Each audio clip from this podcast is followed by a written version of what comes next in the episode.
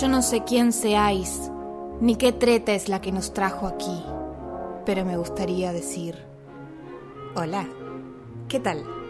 Bienvenidos a Calabazas y Ratones, un podcast sobre princesas.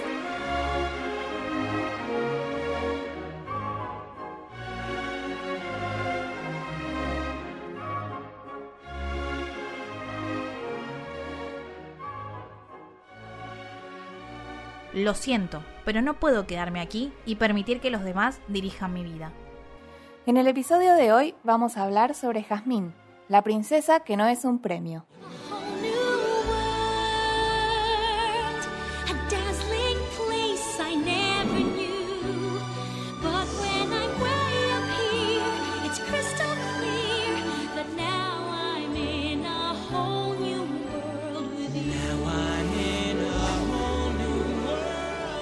¡Holi! Buenas. Hola chicas. ¡Hi! ¡Volvimos! Welcome back. Hello. Estamos en esta segunda temporada de Calabazas y Ratones después de unas merecidísimas vacaciones que realmente las necesitábamos. No sé qué tienen ustedes, pero yo creo que las necesitábamos. sí. Sí. Igual las extrañé, chicas. ¿eh? Pero extrañábamos grabar. Re. No volvimos a hablar nunca más. Fue una desgracia estos, estos Una meses. soledad. Una pena.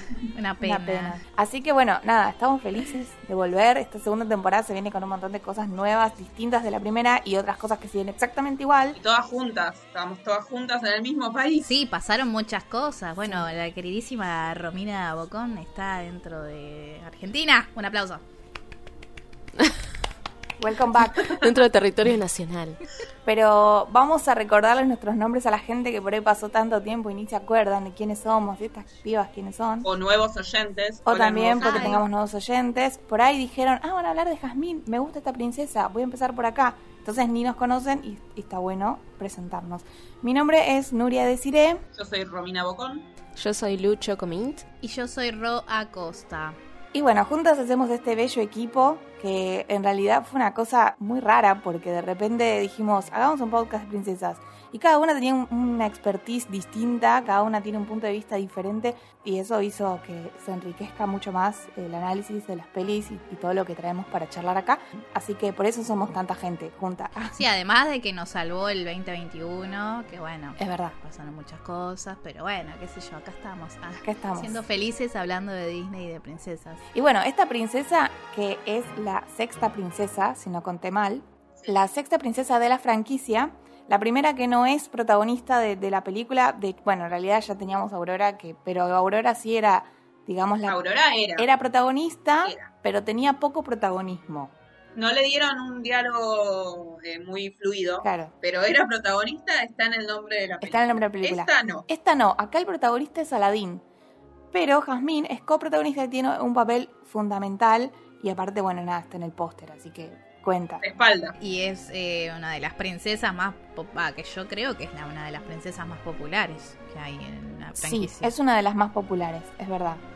Bueno, vamos a comenzar, porque creo que no hay mucho más para agregar al principio. Vamos a comenzar hablando sobre esta historia que empieza con un vendedor en Arabia, que empieza diciendo que hace mucho calor en Arabia y creo que este episodio va a salir en el momento justo, la vamos a estar pasando re mal, en Señor, plena ola de calor. Señor, Se vengas a Argentina, por favor. Nada es comparable. Váyase a Santa Fe. Le queremos mandar un saludo a nuestra amiga Ile, Ile. En Santa Fe siempre hacen 10 grados más que en Buenos Aires, entonces siempre mm, de- decimos que cómo soportan eso. Yo no quiero ni pensar qué, cuál será la temperatura en el momento en el que salga este episodio. Oh, bueno, decimos que está la puerta del infierno ahí, ¿no? En Santa Fe. Sí, en Que un Santa poco, un poco nos hace acordar va, a, la, a la cueva donde entra la Aladdin, por ahí es lo mismo. En la Cueva de las Maravillas. Oh, Ojo, estaba en Santa Fe al final, ¿vieron? Eh, Ah, O sea, claro, ¿te imaginas? situamos esta película en Santa Fe. Me encanta. Claro. en honor a nuestra querida amiga Ile. Sí. Bueno, así que si están en una provincia argentina en la que hace demasiado calor, como puede ser Santa Fe, o puede ser Santiago del Estero, o puede ser Tucumán, o puede ser la que sea, o si están en algún país de Latinoamérica también, porque hemos visto que nos escuchan de distintas partes de Latinoamérica donde hace muchísimo calor, les mandamos mucho amor y espero que puedan soportar esta ola de calor lo mejor posible. Estamos con ustedes. Estamos con ustedes. Eh, bueno, entonces, volviendo. Volviendo. a la película, tenemos a este eh, vendedor que mm, nos muestra las cositas que vende y entre ellas tiene la lámpara maravillosa. Y nos empieza a contar la historia de la lámpara. Ahora, yo quiero decir una cosa. ¿Cuántos años tenían cuando se enteraron de que eso era una lámpara de aceite y no una tetera? Porque en mi tierna infancia no entendía cómo eso era una lámpara. ¿Por qué es una lá- cómo- ¿Dónde tiene la parte de lámpara? Después de... Yo no lo pensé. Ah, bueno. Yo como que para mí era una lámpara y punto. No entendía cómo funcionaba claramente. Claro. No, no pensaba que era una tetera tampoco, pero no entendía cómo funcionaba. No- Para mí era la lámpara y Claro. Claro, para mí era una lámpara, pero no entendía por qué tenía forma de tetera esa lámpara. Después entendí que es una especie de vela que se le pone el aceite adentro y se prende por lo que sería el piquito de la tetera y así alumbra. Como es más una vela que una lámpara. Pero tuvo más sentido. Pero bueno, nada, fue después, cuando tuve internet y lo quise investigar. En- cuando era chiquita y veía la película, no entendía nada. Yo soy honesta de esta parte, de esta parte del hacía bastante que no veía la original de Aladdin y de toda esta parte del, eh, del vendedor la había borrado completamente de mi, de mi cabeza. O sea, yo me acordaba que había, que estaba esta teoría de, de Robin, etcétera, etcétera, pero la había borrado de mi cabeza. Porque como la esa voz- parte no existía. La voz del vendedor es la misma voz del genio. Mm. Sí, Sí. bueno, pero eh, había, había toda una parte que, que cortaron porque la película se hizo muy larga para esa época y había toda una parte que cortaron en la que el vendedor aparecía de nuevo al final. Claro. Ahora, después lo, lo tuvieron que cortar porque no... Nada, No daba. en ese momento Cosas. era muy larga. Quedó solamente como una intro. Y que no te dan la explicación de que eh, quién es quién. Claro. Como en el eh, live action, que después sí te Claro, ahí sí. Bueno, eh, y entonces nos cuenta la historia que empieza con Jafar. Jafar, que es el villano más odiado, creo, de todo Disney. El Después del miedo, chabón que amigo. mató a la mamá de Bambi, igual, ¿eh? Porque Bueno, creo que El sí. que mató a la mamá de Bambi es como que está ya. Pero el después miedo, el miedo que me da Jafar, queridas. Oh, Mal, tipo de solo verlo. Mal. No, no- Para no- mí- no hizo nada y ya dio miedo. Eh, ¿No es como Snape de Harry Potter? A mí siempre me... No sé, yo me imaginaba a Snape leyéndolo y para mí era Jafar, pero con una túnica negra y Bueno, pelo sí. grasiento. A mí siempre me dio Rasputin. Rasputín ser. también. Bueno, creo que eso es peor. También. Sí, siempre me daba Re- Rasputin y... Pero el Rasputín de Anastasia, decís vos, de la peli. Sí. Sí. Sí, daba Y después me enteré que está, bueno, que es prácticamente una copia en versión masculina de Maléfica. Sí. Se inspiraron. Lo cual tiene mucho sentido que dé tanto miedo, porque la villana, Sí, la villana peor por villana excelencia es- es, maléfica. re. Y creo que el, el villano más villano es Jafar. sí, Bueno, y eh. Jafar consigue abrir la cueva de las maravillas, The Cave of Wonders. Y Jafar usaba un ladrón, en este momento era Gazim, se llamaba el ladrón, sí. que lo usa para entrar a la cueva de las maravillas. Y la cueva le dice, vos tenés que ser digno para poder entrar. Y el ladrón tipo, sí, sí, yo soy digno. Mm, dudoso. Sí, pero la cueva se lo come, tipo, entra y la cueva se lo come porque no era digno. Un hambre. Bueno, la cueva en un momento le dice, ¿es este el diamante en bruto? ¿Estás seguro? Como, Claro. Sí, sí, sí, sí. Bueno, no. La cueva le dice a Jafar que tiene que traer el diamante en bruto. Y Jafar está como, sí, no sé, cualquiera, ya fue, tráeme la lámpara. Bueno, entonces aparece Aladín, tipo corte A, Aladín, que está eh, ahí, es, Qué bello. es hermoso. Habl- Un segundo, yo sé que esto es Jazmín, pero qué bello. Sí, sí, igual tenemos, Está, tenemos que tomarnos un momento para hablar de Aladín porque es el protagonista de la película. sí. sí. Y termina siendo sea- o también un príncipe, ¿o no? Sí, sí, sí. Princesa. Bueno, un rey, ponele. Es el segundo princeso. sí, quiero tomarme un minuto para decir qué belleza, Hermoso. qué cosa linda. Está inspirado en Tom Cruise, que Ah. a mí no me gusta, pero qué belleza que lo hayan hecho así, más Es- lindo a Tom Cruise. Es una mezcla igual entre Tom Cruise y algunos modelos de Calvin Klein que estaba muy de moda en ese momento. Es todo lo que, o sea, todo junto, perfecto, ¿me Sí, sí, sí, está muy bien hecho. Qué belleza. Pero sin pezones. No tenía peso. Bueno, Una película ATP. Le estás pidiendo un montón, ¿no? Tenía el chalequito, tenía el chalequito. Tenía, Estás pidiendo un montón. sin ombligo. o sea. Claro. Pero muy Pero photoshopeado. háganle liñitas, por favor. Necesito pezones. Bueno, podemos seguir. Yo quería decir qué belleza es. Me parece fantástico, es una aclaración muy Y importante. la canción, la canción que viene. oh, Bueno, en esta película él es el protagonista, no la princesa, pero bueno, él es el princeso en este caso. eh, y la canción de Yo Quiero la tiene él, que es esta canción en la que él, bueno, se roba un pan y anda ahí escapando de los, de la- de los guardias. Ay, chicos. Roba un pancito. No, nada. Sí, sí, es sí, como. Si ustedes cre- tipo, crecieron conmigo, en tipo más o menos en los 2000, que descubrieron YouTube, Internet, había muchos videos de Marito Baracus que lo menciona acá. Y a mí me recostó ver la película y esa parte. Y tipo, Lo veía y era como, no, no, borrate, borrate esa canción de la mente. Y era como, bueno, está todo mal, pero está todo bien. Y yo tipo, este, ven, este pancito es mío. Es como, ay, no, basta. No, chicas, un montón, me recostó. Pero solo esa canción, después estuvo todo bien. Ok. Bueno, él eh, en esa canción, él habla de, de que tiene que comer para vivir y robar para comer. O sea, básicamente robar para vivir. Claro, su realidad y su deseo, la canción Sí. de Yo Quiero. Después Eso igual... no hace bueno porque está bien, es un ladrón, pero es porque lo necesita. Es porque lo necesita y encima después cuando logra conseguir el pan y, y, eh, distraer a los guardias y se escapa, le termina dando el Ay, pan a unos nenes. Porque es Te bueno, eh. es bueno. Ese es el tema. Totalmente. Y, y ahí creo que es la primera vez que Disney nos muestra esta diferencia social y eh, la como la opresión que sufren las, las personas que están en una desventaja económica, digamos, ¿no? Que no les queda otra más que robar, pero él es bueno igual. No es que roba porque es malo, roba porque no le queda otra.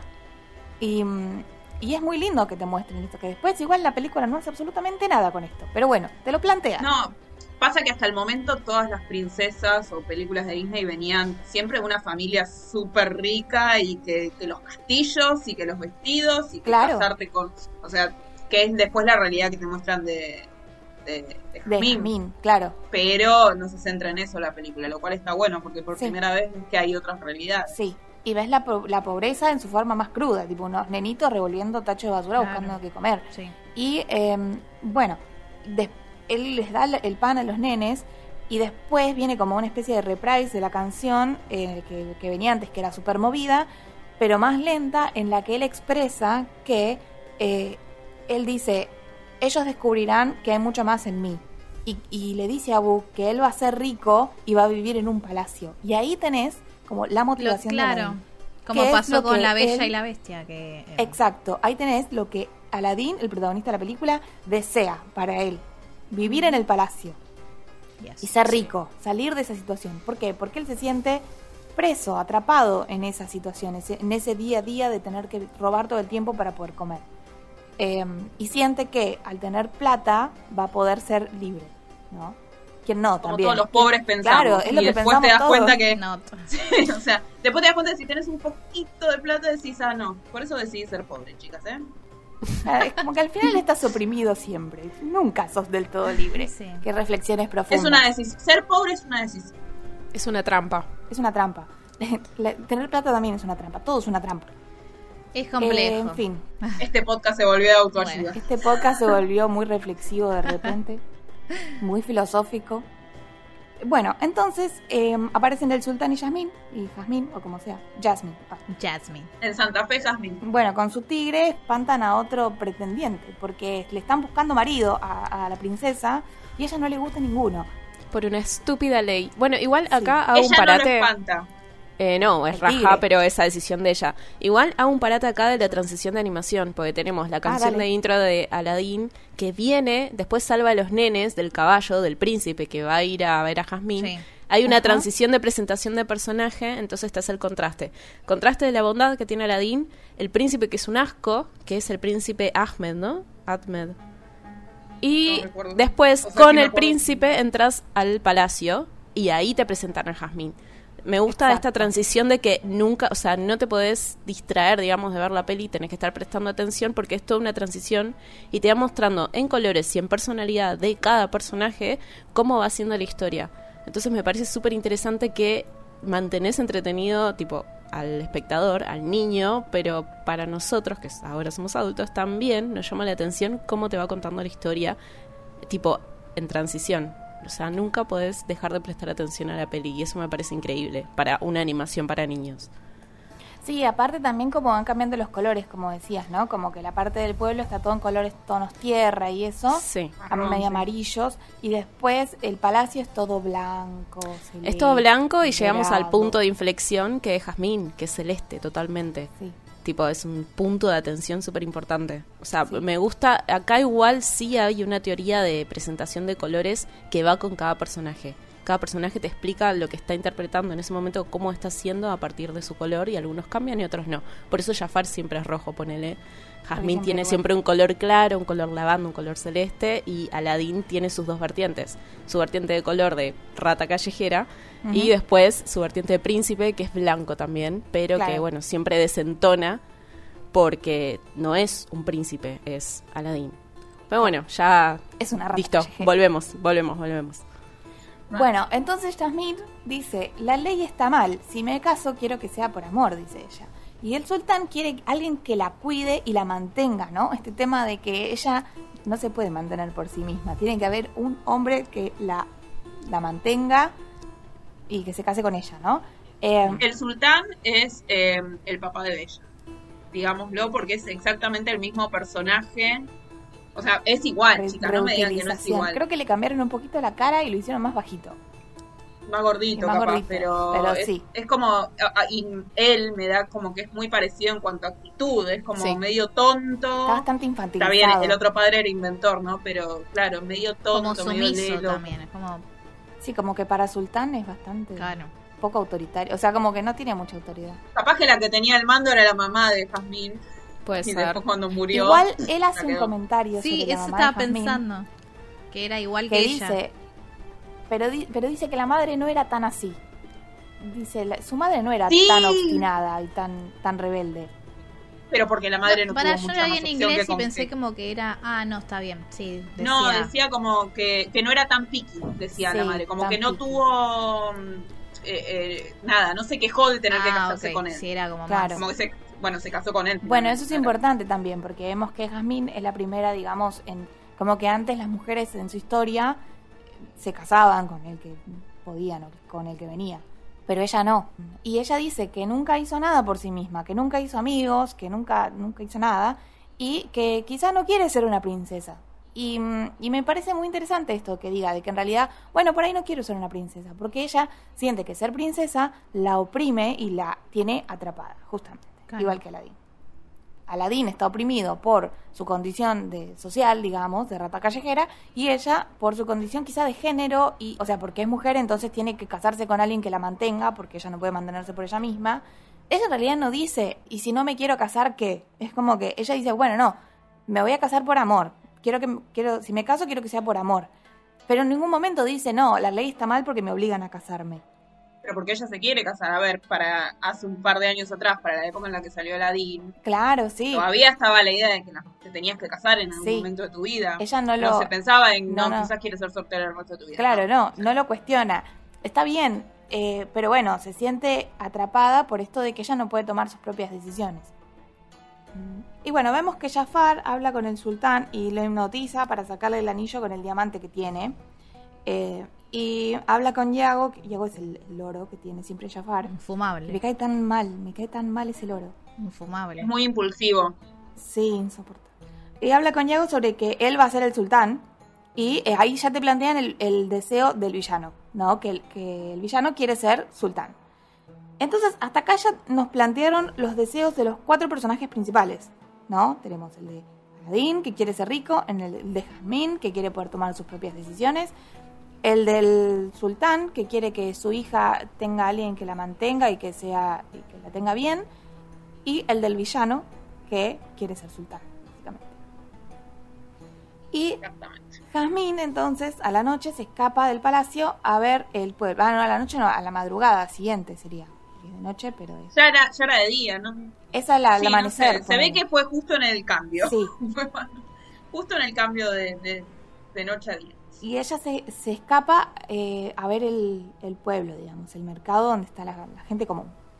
Y pasea por los puestos y Aladín la ve y se queda enamoradísimo. Le parece bellísima. Igual, Yasmín, sacate los aros. Más. Claro. sí, señora. por Sí, favor. la tiara Te das también, cuenta todo. que te das cuenta que tenía algo fuera de, de, de la pobreza que había ahí. Tenías unos aros de 18 kilos de cada uno. Bueno, Sí, pero igual se lo- puso lo la, que la- la capucha, se puso. La capita, sí. La capita. Sí, pero se le veían mantita, igual. Se le veía todo, Sí. señora. no, señora.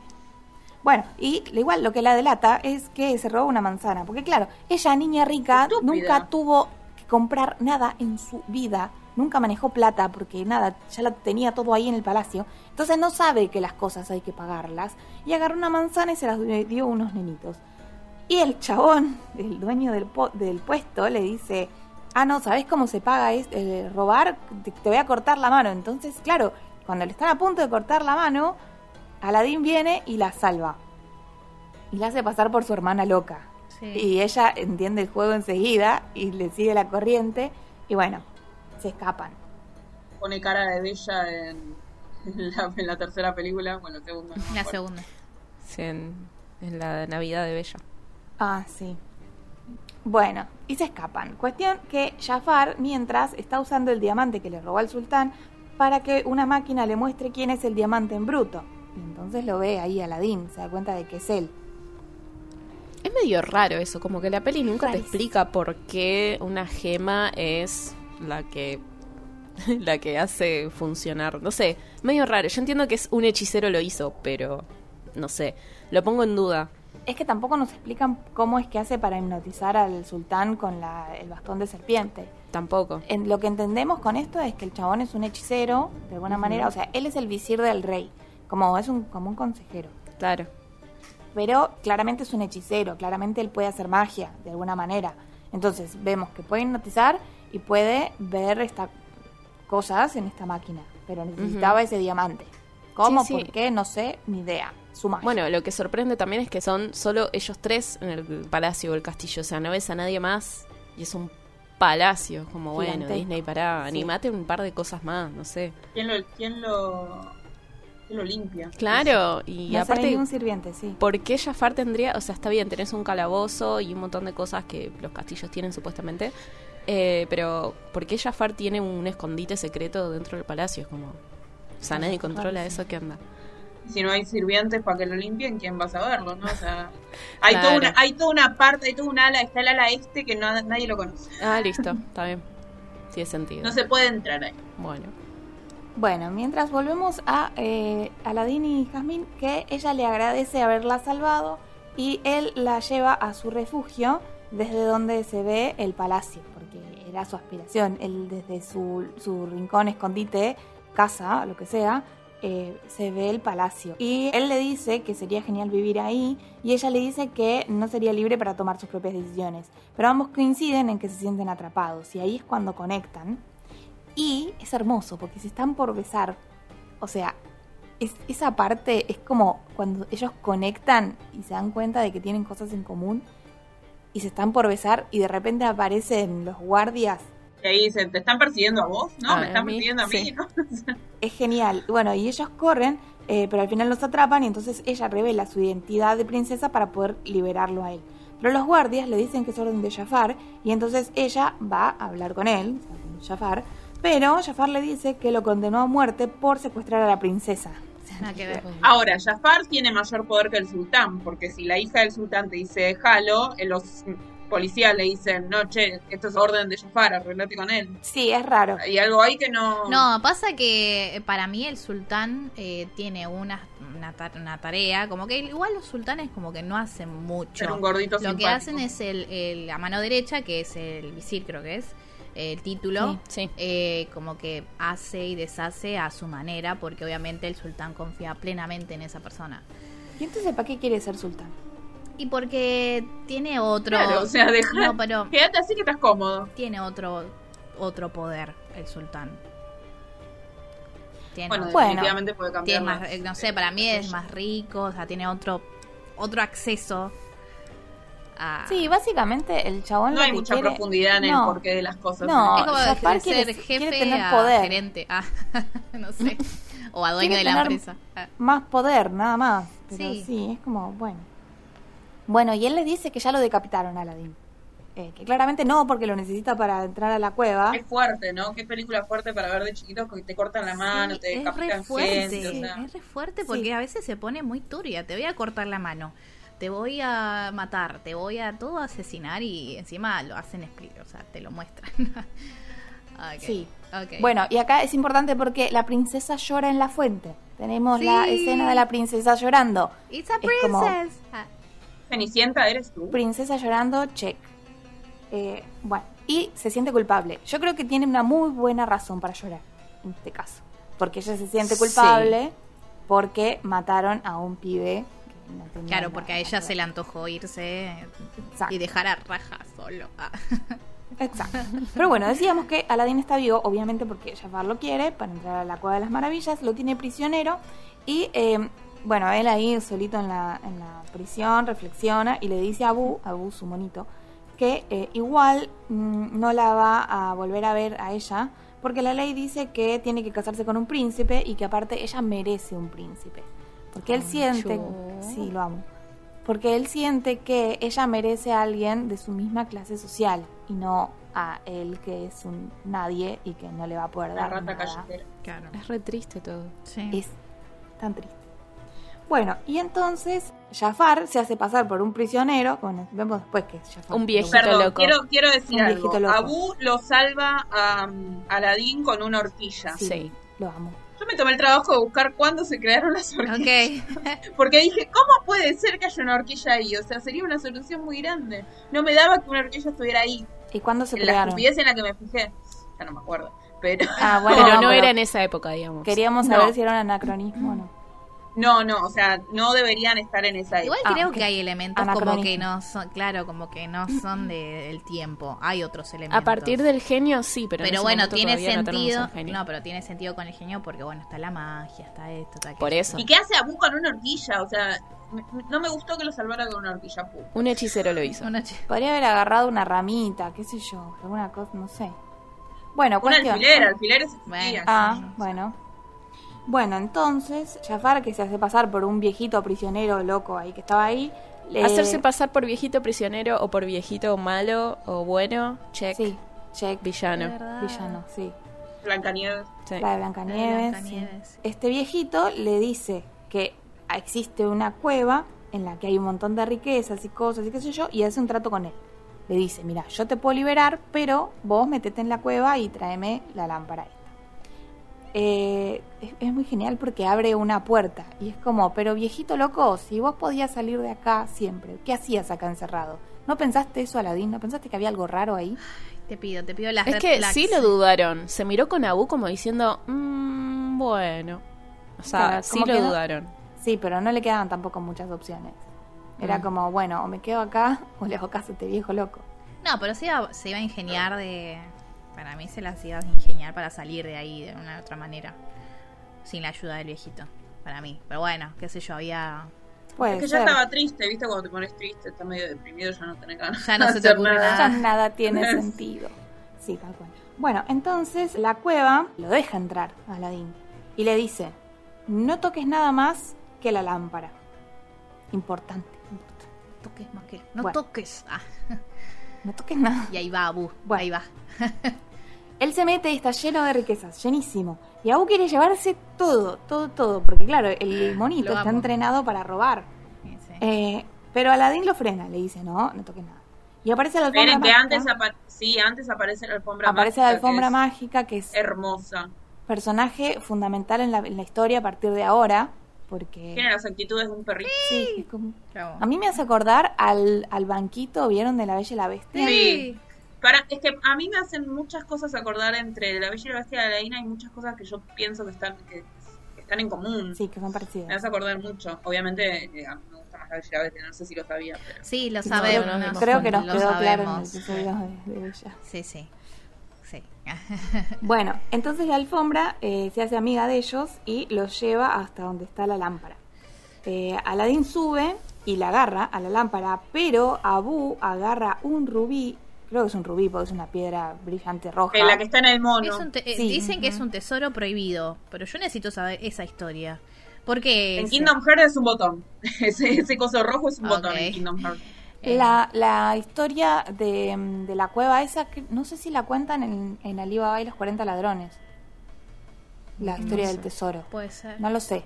De- después se puede investigar. Ah, puede ser. Está en la... Bueno, está en la segunda película de la... Pero yo no la Sí. recuerdo. No. Ni la vi No tampoco. sé. No Pero en algún lado está la historia de ese tesoro igual. Para mí tiene un poder de atracción, onda la rueca, la eh, Como la rueca, La rueca. sí, yo opino lo mismo. Para mí ese tesoro tiene como algo que te hace, pero por eso tenías que ser una persona tan especial para entrar a la cueva. Por eso tenía que ser el diamante Claro. por eso tenía que ser solamente Aladdin. Porque Pero Aladdin antes, al principio de la película, Abu no quería robar un cosito rojo, como una, una gema roja o algo así. Ah, No, me puede acu- ser. como que como que tengo en el cerebro que antes había otra cosa roja y capaz que Abu es como un toro y le gusta lo rojo. Puede ser que le llame la atención las cosas de color rojo y por eso a las monedas No, por ahí por se acá. resiste, pero al rubí no.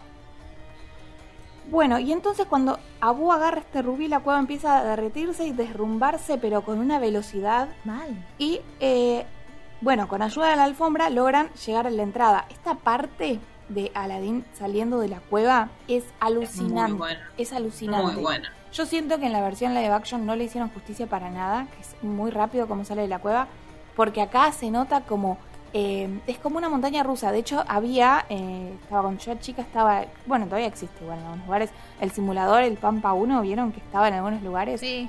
eh, que te pasaban distintas películas. Había una que era la de salir de la cueva de Aladdin. Y a mí me encantaba esa, porque estabas arriba de la alfombra mágica y, y subías, bajabas, girabas. Además. Era espectacular. Y había un, vi- un videojuego post, puede ser. Que había como. También Sí. había un Yo me videojuego, acuerdo de sí. haberlo jugado en su momento. Sí, eh, eh, y en una de las versiones de Kingdom Hearts también está esta parte que es muy buena y es muy difícil Es muy de pasar. difícil, sí. Eh, pero está, está esta parte, porque es, es icónica, o sea, Es excelente. no solo para la película, la, la original, sino que nada, la animación y eso, y aparte es muy buena para querer pasar. Bueno, ahí Disney, hacete una, una atracción al respecto. es que Sí. sí. o sea, pasa que lo ponen desde la perspectiva, desde la persona que lo está viendo, entonces te Claro. genera un poco más de adrenalina. Y acá eh, vemos mucho contraste en lo que es la animación también, por eso nos llama tanto la atención. Se nota mucho que es computarizada, Sí. Entonces, eh, como que hace mucho contraste, incluso cuando ellos están saliendo y la perspectiva cambia y vos ves a Aladdin y a Abu con la alfombra que están acercándose hacia nosotros, ves atrás todo computarizado también. La explosión que hay atrás es, no sé si era CGI ya en ese momento, me parece que sigue llamándose CAPS, que es Computer Animation Production System, que eh, hoy estábamos charlando antes de empezar a grabar, no es la primera película que incluye esto. La primera que lo incluye en perspectiva es La Sirenita, que eso lo habíamos hablado en ese capítulo, pero acá es tan notorio, o sea, llama tanto la atención y nos impacta tanto porque te hace jugar a vos también con ese recorrido y esa perspectiva que Sí. creo que es considerada una de las primeras que lo hace más llamativo.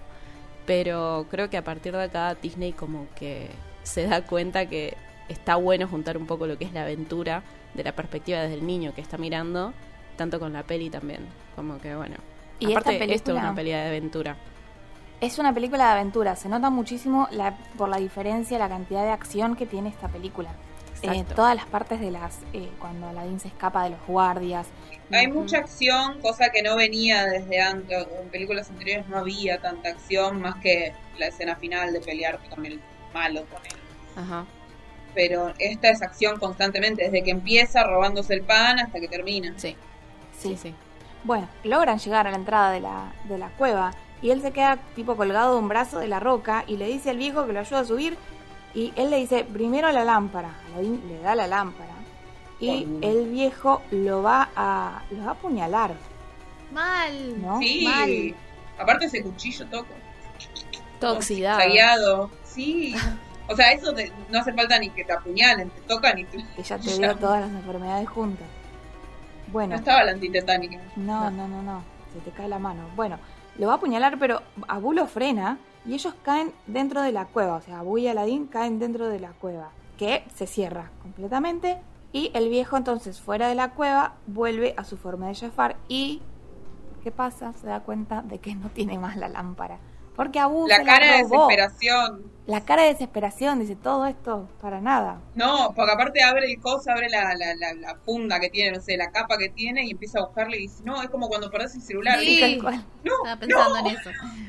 Sí. Me punguearon. Sí. tal cual. ¿Ves por qué digo que es Santa Fe?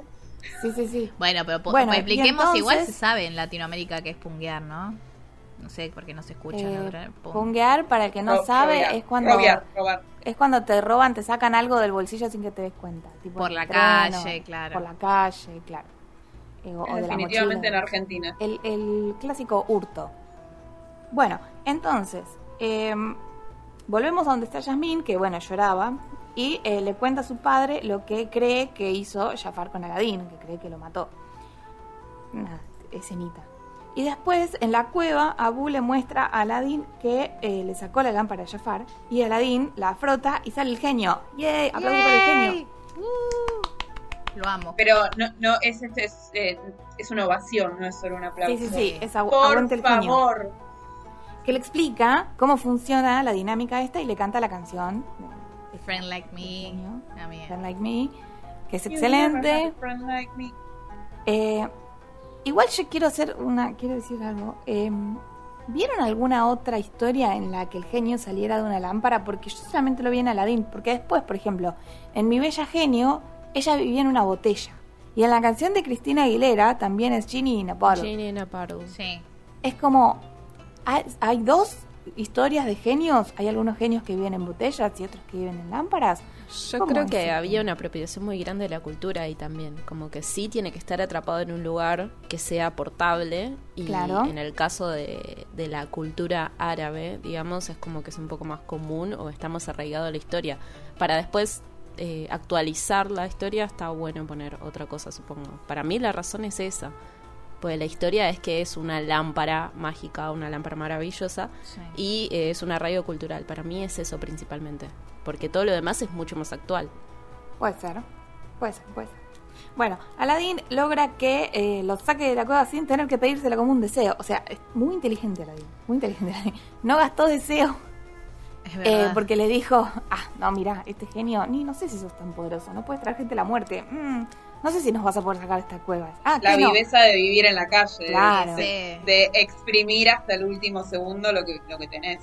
Sí, sí, sí, tal cual. Igual, después, tampoco pide un deseo, pero sí se lo toman. ¿Cuál? Bueno, después vamos a El llegar segundo. el, El segundo Ah, deseo. el segundo deseo. Sí, es verdad. Bueno, eh, más o menos se fue manejando con los de... La verdad que los aprovechó bastante bien los deseos. Cuestión que eh, el sultán hace que Jafar le pida disculpas a Yasmín por lo que hizo y ella dice que cuando sea reina va a poder deshacerse de él.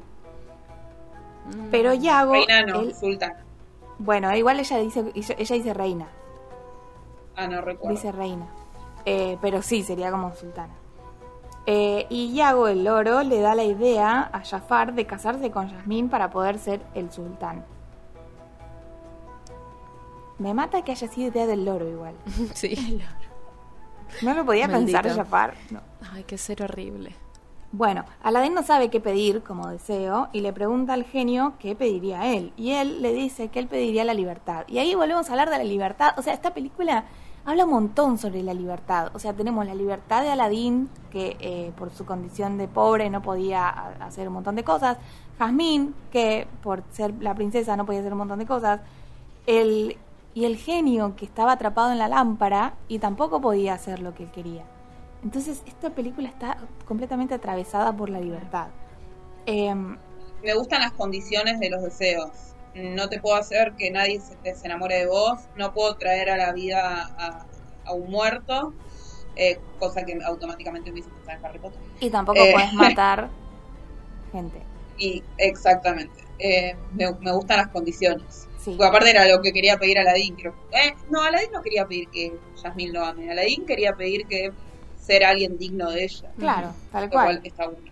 Bueno, y el genio le, le explica que solamente podría pasar que él obtenga la libertad si su amo lo desea como uno de sus tres deseos. Y Aladín le promete que va a usar su tercer deseo para liberarlo, porque recordemos que Aladín, antes que nada, es bueno. Y él, las, las cosas que él consigue, las, se las Le da a otros. brutos. Como le dio el pan a los nenes, de la misma manera, él le da al genio su tercer deseo. Le promete que lo va a hacer, porque es lo que él hace. Él es bueno, él es generoso con la gente en general. Y el genio le dice, es como no te voy a creer. No, Es como, Veremos, sí, es un- veamos, sí, sí, tranqui. Eh, Eh, veamos, veamos. Bueno, entonces Aladdin le pide que lo convierta en un príncipe. Que me gusta mucho en el live action porque le dice make me a prince y le dice tenés que ser más específico. Acá, acá no, acá no y pasa. aparece Prince, Sí. ay, por favor, con el... Uh, es muy bueno. Y acá no, no pasa eso. Él entiende al toque el genio a qué se refiere. Bueno, y entonces eh, Jafar va a hablar con el sultán para decirle que según la ley, si la princesa no elige un pretendiente, el sultán puede elegir por ella. Pero el sultán no quiere hacer eso, porque nada, la quiere a Jasmine, claramente. Ujú. Y eh, Jafar le dice que si no encuentran un príncipe, la princesa deberá casarse con el visir real, o sea, con él. Encima lo dice tipo, y no, mira, qué macana, se va a tener que casar conmigo, todo mal. Pero Eh, estás viejo. ah. claro, Viejo y de pero sos feo y viejo. Eh, y lo hipnotiza para convencerlo de que le ordene a la princesa casarse con, con él, con Jafar. Pero bueno, entonces suena la música del príncipe Ali. Y eso lo despierta del, del Oh my hipnosis. god, qué, Qué bueno. gran canción. Buena Esta parte la tenía la tenía en VHS de Canta con nosotros. No sé si alguno tuvo algún Sí. VHS de esos. Yo tuve el de Mickey Sí. de Y yo, bueno, yo no había visto Aladdin y conocí a Aladdin a partir de esta canción. O sea, conocí esa escena de la película y mucho después vi la peli. Esto te estoy hablando cuando tenía cuatro años, o sea. Es hermosa esa escena, Montón. me encanta. Es hermosa en, en ambas versiones. O sea, Sí. me gusta mucho en las dos versiones. Sí, Y bueno, lo que hace Will. Smith es, es muy bueno también en la Sí. live action. Eh, Cuando dice, bueno, te esperamos a vos, como diciendo, ¿viste? Cuando... You can do it. Dale, dale, vos podés. Y ahí dice, eso. Y, y empieza, ta, ta, ta. Es la más. Y bueno, Aladdin llega con este, eh, así transformado en príncipe, con un desfile enorme, lleno de elefantes, bailarines, de todo. toda la Abu siendo un elefante. Abu siendo Él que está elefante. acostumbrado a ser chiquitito y de repente. Y bueno, tiene creo que ahí, a un cuerpo enorme. Para mí quiere decir que, bueno, eh, la grandeza de ser un príncipe. Eh, El monito tan chiquito, cuando es pobre, cuando es una rata callejera, a lo que es quería o se transformó con el deseo de... Que todo es grande. Cuando sos príncipe, todo es Todo grande. ¿Por, qué la grande. tiene que ligar a Abu? O sea, ¿por qué la tiene que ligar a Abu si el que quiere ser príncipe es él? Que Abu siga siendo Bueno, Abu. pero no sé, como Sí. compañera, qué sé yo. Aparte con el chalequito, no, no te amo. Bueno, y entonces eh, al sultán le cae bien, al príncipe Ali, pero Jafar le dice que no confía en él. Pero en realidad no es que no confía en él, porque en realidad todavía no sabe que es un deseo. Lo que pasa es que le dice que no confía porque quiere que le obliga a, a, a Jasmine a casarse con él. Claro. Y ahí se viene una discusión hermosa entre Jafar, Aladdin. Que están hablando, qué sé yo, y se mete Jasmine que dice, I'm not a prize to be won. No soy un premio para ser ganada. Al fin habla, sí. que de acá viene el título de este episodio, La princesa que no es un premio, porque es eh, que bueno, no significa que las otras sí lo sean, pero ella es la primera que lo dice, que explícitamente. Creo que es la primera de todas las princesas que eh, dice lo que, porque las otras por ahí te hablaban con la actitud, pero ella te lo dice con sus palabras, te dice, yo si no puedo tomar mis decisiones no quiero ser princesa, yo si me voy a casar quiero que sea por amor, eh, yo no soy un premio que tengo que estar compitiendo por mí. Tiene como, ella dice todo lo que piensa, lo que siente, lo que le pasa, lo dice. Y está buenísimo eso. Bueno, pero eso también eh, en el live action que le dan la hermosa canción de Speechless, es como que dice que tampoco puede hablar mucho, porque yo tampoco, o sea, creo que lo dice dentro de dentro de sus cuatro paredes, pero si no tiene muchas decisiones que tomar, porque igual se tiene que casar con Jafar o con quien sea. Eh, Claro. Pero bueno, está bueno que en el live action le dan una vuelta de tuerca con, con esa canción, demostrando que si bien ella quiere, no puede. Sí, Bella canción también. sí, hermosa. Bueno, y entonces el genio le dice a Aladdin que lo que tiene que hacer él es decirle la verdad a, a Jasmine, ¿no? Pero él no se anima, porque siente que si él le dice la verdad, ella no va a querer saber nada. Lo que hace es ir a buscarla a su cuarto, a su balcón enorme, divino. Red flags alert. Ah, Sí, mal. mal. Bueno, pero en Disney es muy común esto. ¿no? Que irrumpan en tu casa, en tu cuarto. El príncipe es amor. metiéndose en la casa de la princesa, Aparte, che. usted- ¿se dieron cuenta dónde, o sea, qué tan alto estaba eso? Y la mina diciendo, a ver quién es, como tipo, Dale, ¿quién señora, ¿no te parece raro? ¿No te parece raro que se haya Pero metido bueno. por tu balcón? Oh, ¿Quién es gosh. Spider-Man? Bueno. Ojo, ah, ojo que Ross Sí, se, bueno, pone- se bueno, vuelve. Para, para, saquemos No debí decir eso. Alguien dijo. Oh, demonios. Esto es un podcast de, Mar de Marvel ahora. cortemos, Por cortemos. favor, nadie nombre a Andrew Garfield. Ok. Bueno, ¿Qué? no. Ah, Diablos. Ha pasado. Bueno. Eh, oh, gosh. ¿Dónde está? Ah, bueno, la, la va a buscar con la alfombra mágica a su cuarto y eh, la lleva a pasear cantando perdón. Un Mundo Ideal. Pará, porque antes le pide perdón, como diciendo. Sí, sí, le pide perdón, le dice, disculpame, no quise que te sientas como que, que estábamos peleando por vos. La realidad es que eh, me pareces muy linda y me caes bien y todo. Y nada. eh, Casémonos. Y ella le dice, ella le dice, tirate por el balcón y él se tira. y él se tira nada. y ella va toda preocupada, tipo, no. Como no, porque era una forma de decir. Y entonces ve que tiene la alfombra. Y, y ella se queda eh, alucinada por la alfombra porque nunca había visto una y dice, ay, qué hermoso esto. Y él le dice, sí, ¿querés venir a un paseo? Y ella tipo... ¿Confías en mí? mm. Ay, sí. Y le dice, confías en mí. Y ahí ella es Y ahí cuando se lo le prende la lamparita y dice, ajá, yo te conozco. Pero no le dicen Sí, nada. Porque eh, Aladín ya le había dicho, confías en mí, antes en el mercado. Mm. Y entonces ahí ella dice, ah, Para ah, me- de los canos. Sí, sí, me, me parece que sos el mismo. The Eh, guy y- from the marketplace. Sí, pero bueno, no le dice nada. Y le dice, ok, sí, confío en vos, vamos a pasear. Y bueno, cantan A Whole New World. Y entonces, hermoso, hermoso, Hermoso. te- hermoso tema, hermosas versiones, porque hay un montón de versiones, una más linda que la otra. sí. Excepto la de Montaner, perdón, chicas, no me gusta esa versión. Bueno. Bueno, sí, na- nada, Montaner. Bueno, pero es, es la canción. Bueno, pero es la canción que llevó a Latinoamérica y es como, bueno, hay, hay gente. A, a mí me genera recuerdos. No, a mí me gustaba la de la película. La, la de la película me Sí, encanta. la de la Montaner que ponían al final, no. Sí, Ah, sí, sí, la sí. de la película en latino me encantaba. Sí. Después, Mm. obviamente. Pero yo escuchaba Radio Montaner. Disney. Ah, sí. en Radio Disney la pasaba.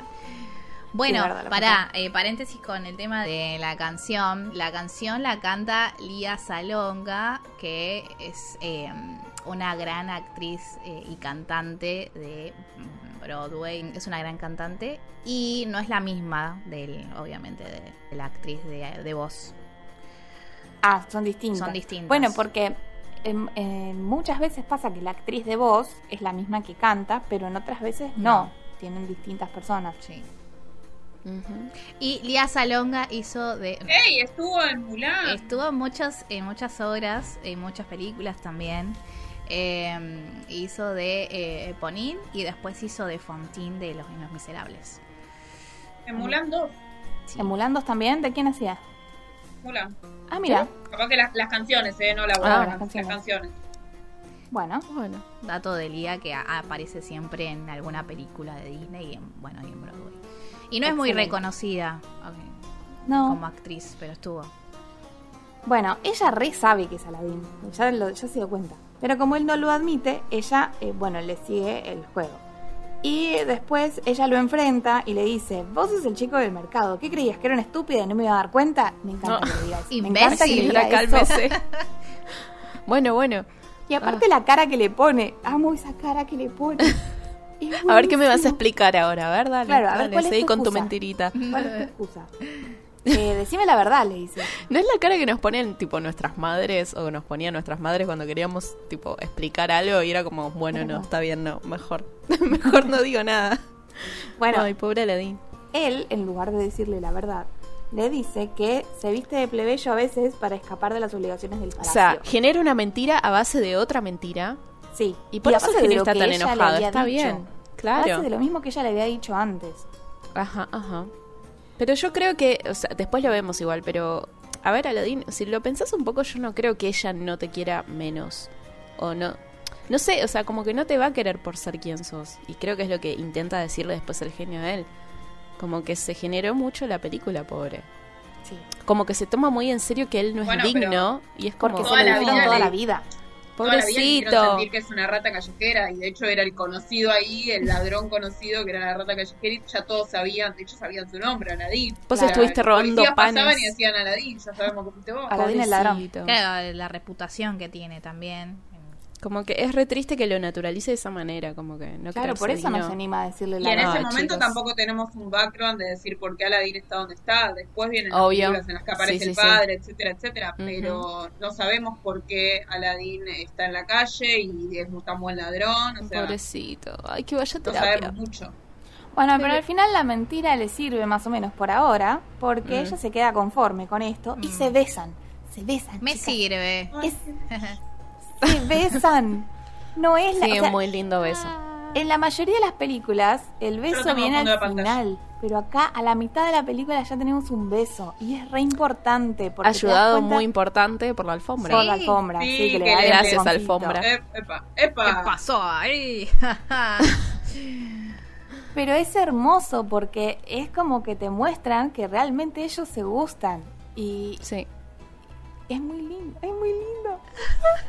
Se voy a llorar. Bueno, emocionadísima. Emoción. Bueno, Es que no recuerdo un beso en películas anteriores, díganme, pero un beso en la mitad de la película. es que Es que a me- eso voy. Porque la es sirenita al es al final. la bella y la bestia es al final, es como la culminación de decir se aman. Esto ya se aman, ah, estamos al principio de la película y ya se empezaron a amar. Sí, sí, sí. Eso es lo, lo que me parece hermoso. Es que para mí Bueno, tiene. eh, el- pasamos, empecemos que es de Aladdin y eh, no es sobre la princesa. Las otras películas eran de las princesas. Eran sobre la princesa. Eh, y hay otros motivos también, otros otro trasfondo, me parece. eh, El maravilloso beso que te despierta, que te salva, que Claro. te salva y te devuelve Claro, la voz hay otro- humana, eh, que te salva de morirte como la bestia. Es como que el beso tiene un poder enorme Claro. y acá no tiene No, un poder porque el enorme, problema, simplemente se aman. el problema era otro, o sea, está enfocado en otro, es en el genio Tal y cual. el, el visir, eh, Jafar y demás. En las otras películas, el beso era el, la resolución, digamos, Sí. lo que venía a, a- a resolver todo, solucionar a solucionar, algo. claro. Y, a- y acá el beso es como lo, lo que da un poco inicio, ¿no? Ellos se estaban por besar al principio de la película, se concreta a la mitad, pero ellos lo que están haciendo todo el tiempo es poder luchar por estar juntos, Claro. por, por tener la libertad, los dos, de poder estar juntos. Sí. Y eso es Me hace muy feliz. Estoy sonriendo, no sé, yo sé que no se ve, pero estoy Estamos sonriendo todas sonriendo este felices porque. Bueno, y entonces Aladín vuelve para sus aposentos en- enamorado.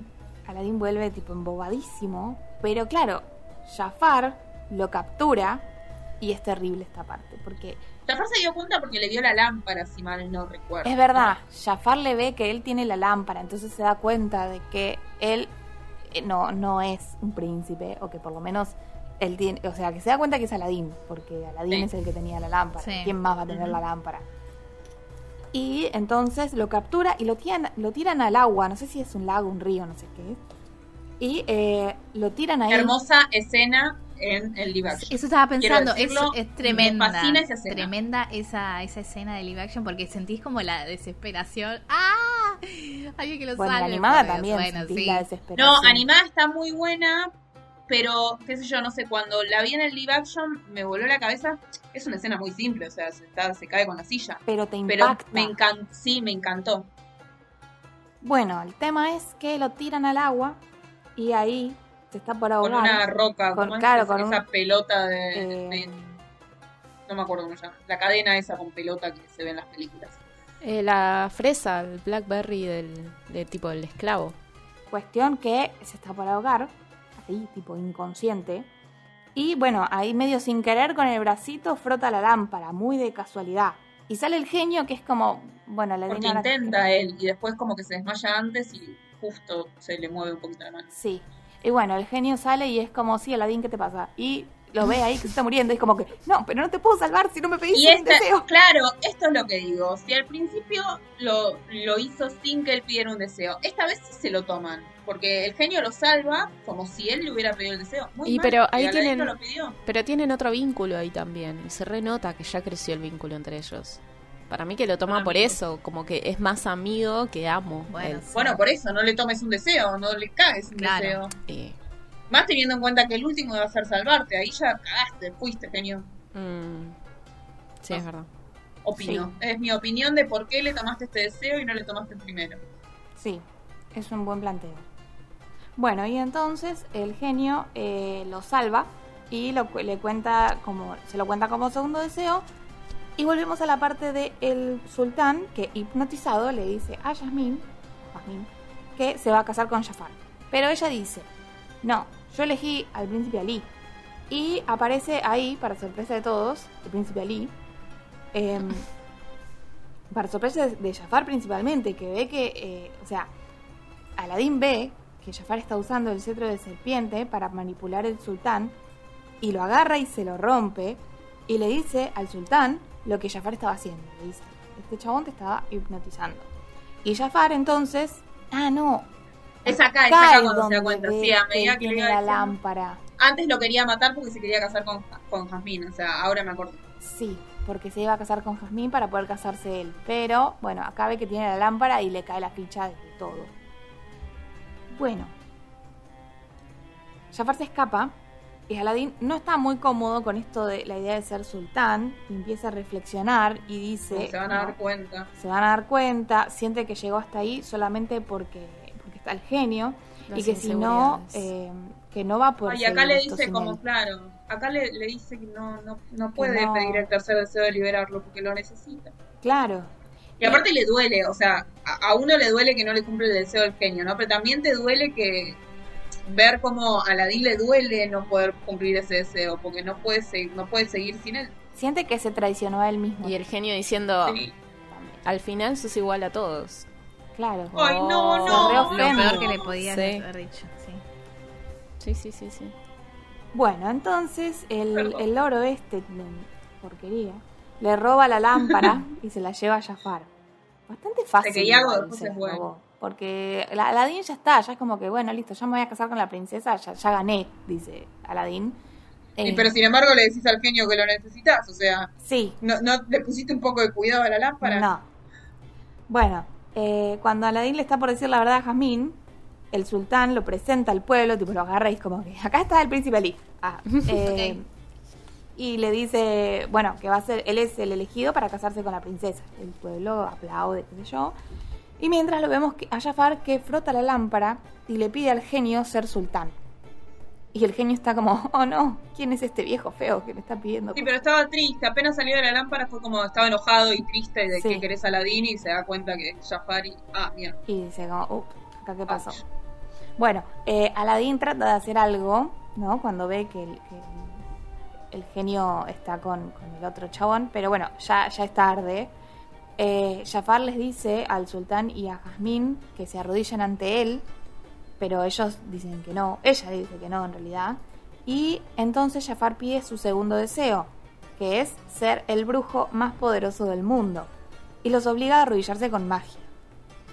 Entonces cuenta la verdad sobre Aladín, que es una rata callejera, y lo tira a Aladín súper lejos. Y no sé cómo no se murió igual Aladín con ese... Con el frío, Es chicas. magia. ¿Cómo no sé? Sí, porque cae en la nieve. Sí. Está en la nieve, pobre Abu, Sí, la alfombra que está congeladísima. sí. Pero Aladín ahí tiene un momento de, de reconocimiento de que todo fue culpa de Aparte se él. tapa con el chalequito. Ay, sí, mi vida. Bueno, reconoce que fue todo su culpa, busca la alfombra y vuelve al palacio, así cual héroe. A todo esto, Jafar pide que Jazmín se enamore de él. El genio le dice... Y el genio le No dice, puedo. eh, no, disculpa, pero esa es una de las tres cosas que yo no puedo hacer. No sé si leíste los términos y condiciones, pero no. Haz Eh, lo que te digo. Sí, Y como, bueno. Y ahí Jasmine, inteligente, porque ya sabemos que es una gran actriz desde el principio, sí. de repente hace como que se enamoró. Porque lo y el ve a genio queda como... La cara del genio como, ¿qué? Como ¿Qué no está nada. pasando? ¿Qué, qué onda? Hasta lo besa, Ay, ¿no? no. Como que lo Ay, qué asco. No, pero Sí. eso... Porque, claro, ella... Pongamos en orden esto, Sí. porque para mí no lo ve a Aladín en ese momento, sino que se da cuenta que el genio no puede, y cuando se está acercando a Jafar es cuando lo ve y lo besa para distraerlo. O estoy equivocada. Sí, me parece que es así. Sí, ella cuando se da cuenta de que el genio no puede, lo mira al genio y ve que atrás del genio está Aladín. Mm. Ah, ok. Yo como que pensé que era un poquito después. Entonces ahí es cuando ella eh, se hace como la que, la que funcionó para darle tiempo a Aladín de que agarre la lámpara. Cuando ella eh, se está acercando, ¿No ve por el reflejo o algo así que está? Lo ve con el reflejo de, no, no sé si de la lámpara o de qué, co- o de oro, no sé, de algo así. Y, y hace un, no, Aladín hace un ruido queriendo agarrar la lámpara o- Claro. o, algo. Sí. Y ahí es cuando ella lo Ella besa, lo así besa. que asco. a mí lo que me, porque- me resulta interesante es que es la primera vez que vemos a una princesa usar su sensualidad para un fin específico.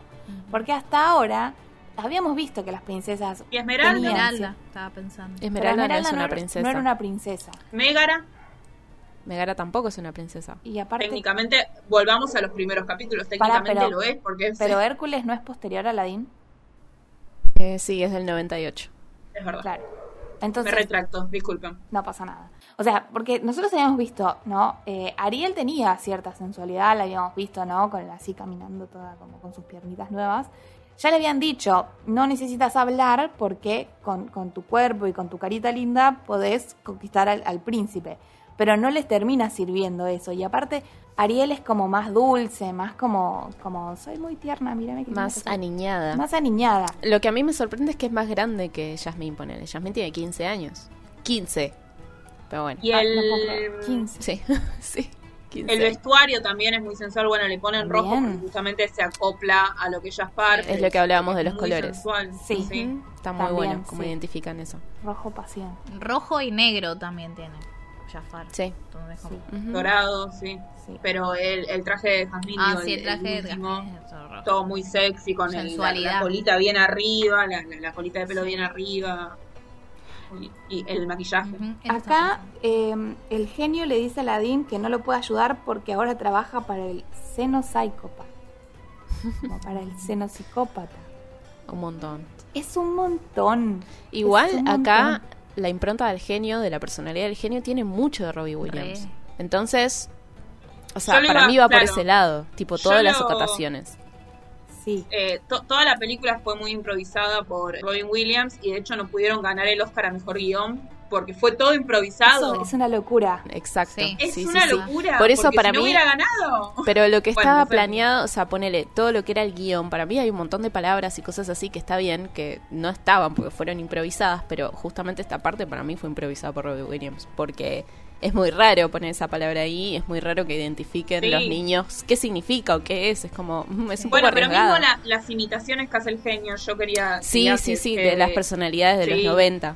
Y antes también, de una los mención 60, especial. 70, 80. Sí, sí, Sí, sí. hay un montón de, de caracterizaciones de él que no tienen nada que ver con la época, pero bueno, también el genio puede ser que mira el futuro, porque en algún momento dice como yo sé qué es lo que va a pasar o, o yo sé cómo termina esto, puede ser que el genio tenga la capacidad. De ver el futuro totalmente. Sí. Sí, y si después se va a Disney, chicas, please. Claro, se va a. Disney. A partir, yo tengo la gorra, eh, la gorra de Goofy por esa película. Pero, porque ¿sabes a mí me qué? volvió loca. Pero sabes que ese outfit está inspirado en una grabación que hizo Robbie Williams en el parque de Disney, que estaba vestido Sí. así, y al genio lo vistieron después como Robbie Williams. Ay, me es como, encanta. Bueno, ¿what? pero después se pasó. esto yo no sabía quién era Robbie Williams cuando era chiquita, más allá de que era un actor. Claro, Eh, claro. que de hecho es la primera voz de alguien famoso en una película, porque anteriormente solo eran eh, actrices y de, de- de voces. Sí, de- sí. Esta es la primera vez que ponen a alguien de, de semejante magnitud eh, y yo no sabía quién era. Y cuando vi la película y vi que tenía esa gorra, la primera compra que hice con mis 23, 24 años cuando fui por primera vez a Disney fue esa gorra, por Aladdin. Por el genio. O sea, er- era lo, lo único que yo quería tener en mi repertorio de cosas de Disney era esa gorra y de hecho la tengo y la veo siempre porque la tengo al lado de la cama. Bueno, ahora vas a tener que subir una foto al Instagram con esa gorra. Al lado de, eh, obviamente, la foto del genio. Me parece muy bien. Bueno, cuestión que el beso este, que asco señora, ella lo besa, pero el eh, Jafar ve a Aladín reflejado en la joya que ella tiene en su, en su tiara o en su corona, lo que fuera. Qué y eh, entonces, a ver, se reenoja y la encierra Jazmín en un reloj de arena. Me gusta porque el, el concepto del tiempo, ¿no? Como dice, ya se te Sí. acabó el tiempo y la encierra en un reloj de arena. Es desesperante también. Es desesperante. Y convierte a Abu en un juguetito, en un monito que hace clap, clap, clap. Ay, sí. Eh. Y deshace la alfombra, tipo le hace un ovillito de, de lana. Eh, Aladín pelea contra él, que se convierte en una serpiente, Jafar, y lo aprieta, tipo lo, lo envuelve. Estamos en la cámara de los secretos. Sí, de repente Harry. Bueno. Y eh, Aladín le dice que nunca va a ser tan poderoso como el genio. Que el genio le da y- sus poderes, sí. pero se los puede sacar. Y el genio como diciendo, callate, Al, callate, te pido por favor que te calles. Déjame afuera de esto, por favor. Y entonces Jafar pide ser un genio. Y que es la- exactamente lo que Aladín quería. Y no está dentro de, lo- de los eh, términos y condiciones, porque podría tranquilamente estar, nunca podés pedir el, el ser más poderoso que yo porque yo soy el genio. Mm. Claro. Está muy, está muy bien Está que muy no lo bien hayan puesto pensado. anteriormente. Sí, Sí. sí, sí, sí. Bueno, y entonces se queda atrapado en una lámpara, básicamente. Y así es como derrotamos a Jafar.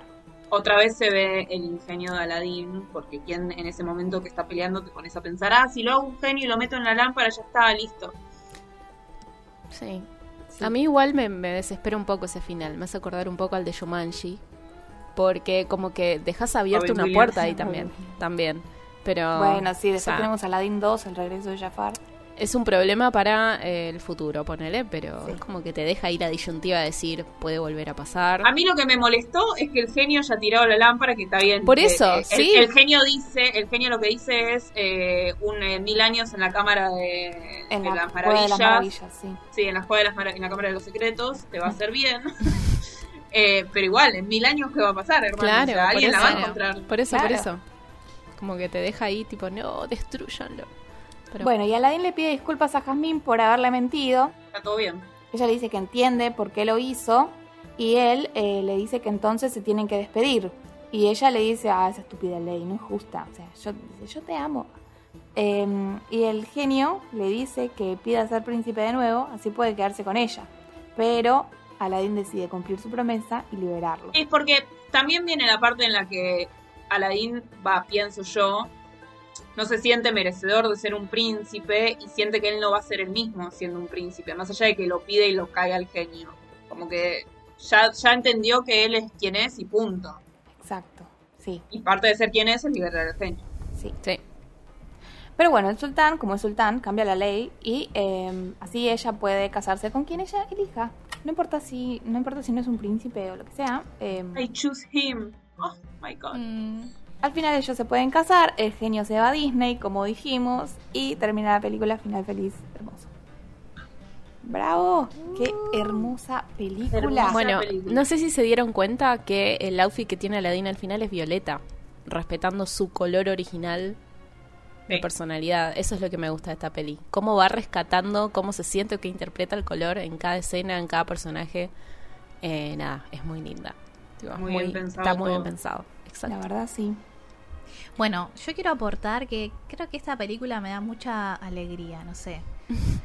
es como las mu- la, música, eh, los colores. Nombralo, nombralo, dale. Acá venimos. A la meca. Ya lo estábamos Es que esperando. No, no, que me da, eh, particularmente más allá de la música, quién la compuso y todos los datos así, eh, me gusta mucho la película. Es como, más creo que Robin Williams, eh, que es un gran actor de comedia, eh, aportándole la voz al genio. Un gran actor, punto, no sé. eh, y todo, bueno, lo que pasó después con, con Robin Williams y, y toda la... eh, cómo terminó, y la verdad que, nada, quería decir eso. Cuando falleció Robin Williams, Disney puso en todos sus eh, en todos sus canales, Disney, Disney X y todo eso, eh, durante tres días puso Aladdin. Ah, homenaje. Homenaje. Homenaje. Hermoso. Sí. Eh, porque de hecho yo cuando pienso en el genio pienso en, en Robin. No, no es como que pienso No, obvio. en un personaje, pienso en Robin. Y sí. a medida que fui creciendo y fui mirando películas de él y documentales y qué sé yo, te das cuenta que el genio es Robin. O sea, no hay un personaje ahí. Es él. Sí, o ver más allá, no sé, no me acuerdo cómo se llama el, el actor de voz de- en latino, que bueno, también es como que, que, que es muy bueno. No, ¿Alguien lo sabe, sabe cómo se llama el señor ese? No, Pero- pero, de verdad que lo hace muy bien. Lo hace muy bien y te queda grabado la- las canciones, los diálogos que él que la hizo. Ujú. Príncipe Ali, Em. príncipe Ali, Ali, apa. Pero bueno, Bueno, pero la, la voz en latino es eh, una imitación de lo que, De lo sería que hizo Robbie Williams, O sea, sí. no es que es una impronta del, No, no, de, claro. de la voz en latino. En este es caso, Robbie Williams tuvo mucha mucha participación en lo que fueron todos los diálogos del genio y en to- toda la caracterización del, gene, del genio. Entonces, hay muchísimo de Robin Williams en el personaje, ya sea en Sí. inglés o en español. Así que Y sí. totalmente. hacerle seguir un guion a Robbie Williams. No, con no, la- con el que cerebro enorme que tenía él. O sea, directamente escribióme la película vos. Sí. sí. Que bueno, un Sí. poco lo hizo igual. Sí, bueno, dentro de su parte, sí. Yo había visto un especial que decían que había mucho más material de Robin Williams. Que hay, la película, Eh, si No duda. todo sería muy... la- Creo que de hecho la Habían idea hecho del- eh, ocho horas, creo, de grabación tenía y tuvieron que empezar a cortar porque el chabón se iba de mambo. Era como, señor, ¿se puede calmar? Sea, había muchas horas de, de grabación de, Sí. de animación de voz Ay, de él. Y era como, para Sí. un poco. No, no pares nunca, quiero escuchar todo, quiero, quiero las ocho horas. ¿Y no está en algún lado? Y puede ser que esté en algún lado. Algunas partes sí están en especial. 16 horas de material extra. 16, chicos, es un montón. Me parece maravilloso. Vos lo ves al tipo que ac- actúa, o sea, que está grabando la voz, obviamente, pero se va moviendo y gesticulando, y porque es un actor así entero y, y la verdad que, que sorprende mucho. Bueno, momento de apreciación a Robbie Williams. Ah, y es, pará, Sí. pará, porque esto es importante. Eh, Robbie Williams firmó el contrato todo con la condición de que no se hiciera uso de su fama para la película, como para promocionar la película. Que creo que no lo cumplieron. No, Disney no Eh, respetó esa Disney no parte respetó el y el chabón se enojó. O sea, dijo. Y no hizo, no hizo más. Sí, No, sí, para sí, las sí. otras. Sí, después para la tercera, pero para la segunda no volvió, pues estaban. Eh, en sí, el actor se negó a interpretar la voz del genio porque nada, estuvo, eh, rompió relaciones por un largo tiempo. Para disculparse el CEO de Disney en ese momento le obsequió un cuadro de Picasso, pero el actor no lo aceptó. ¿Qué tiene que ver Robin Williams con Picasso? What the fuck. O sea, Disney, ya sé que tenés plata para comprar un cuadro de Picasso. No era ese el punto. También se hizo, también se hizo una, una serie que recién me enteré, yo no lo sabía. Sí.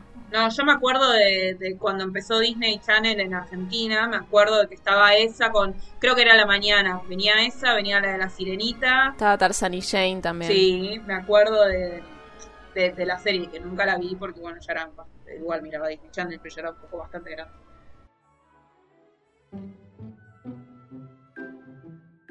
Pasemos a hablar sobre la historia original. Yo sé que viene de las mil y una noche, pero no nunca leí las mil y una noche. Y no viene de la turca, ¿eh? no viene de la, de la, de la novela turca, no. No viene de. Ay, ¿cómo era? Onur. no. El Ah, Onur. no. Ajá. Es que yo sé mucho del, del sultán y la, la jerarquía, esas cosas, porque vi el sultán con mi mamá en Telefe. El sultán. Oh, por Dios. El sultán. Un montón. bueno, vamos a hablar del cuento original que proviene de las mil y una noches, que se llama Aladín y la lámpara maravillosa, o Aladín, que en idioma árabe significa nobleza o gloria de fe. Eh, bueno, igual el cuento original, si bien, como pasa con todos los cuentos antiguos, es tipo una recolección de muchos relatos de viajantes o de gente que relata cuentos, eh, está escrito en 1712. O sea, está recolectado en 1712 y está impuesto en las mil y una noches como un relato más de todos los cuentos que cuenta Sherazade en las mil y una noches. Que no sé si conocen la historia, pero bueno, después podemos subir algún datito o algo en las redes para contarles mejor de qué trata. ¿Las mil y una noche no son varios cuentos? Por eso, son varios cuentos que cuenta Sherazade, que es la principal. que Vendría a ser como el mercader de Aladdin. Es como que dentro de su propia historia empieza a contar un montón de cuentos, uno por noche, a un sultán. Entonces, por eso son las mil y una noches, porque ella a lo largo de ese tiempo va contando un cuento por noche. Pero bueno, por eso, después el dato, si quieren, después lo subimos mejor a las redes, que está, es interesante, pero no viene al caso de Aladdin, que es una readaptación que hace Disney después con una recolección de distintas historias. Eh, bueno, data de 1712, que es cuando se escribió, eh, cuando se puso en palabras, digamos, o en, publicación. Eh, y es lo mismo, trata de un niño o un chico joven, pobre, en eh, el Oriente Medio, que es engañado por un brujo que se hace pasar por su tío y bueno, lo engaña para que consiga la lámpara y bueno, después es toda la historia que conocemos.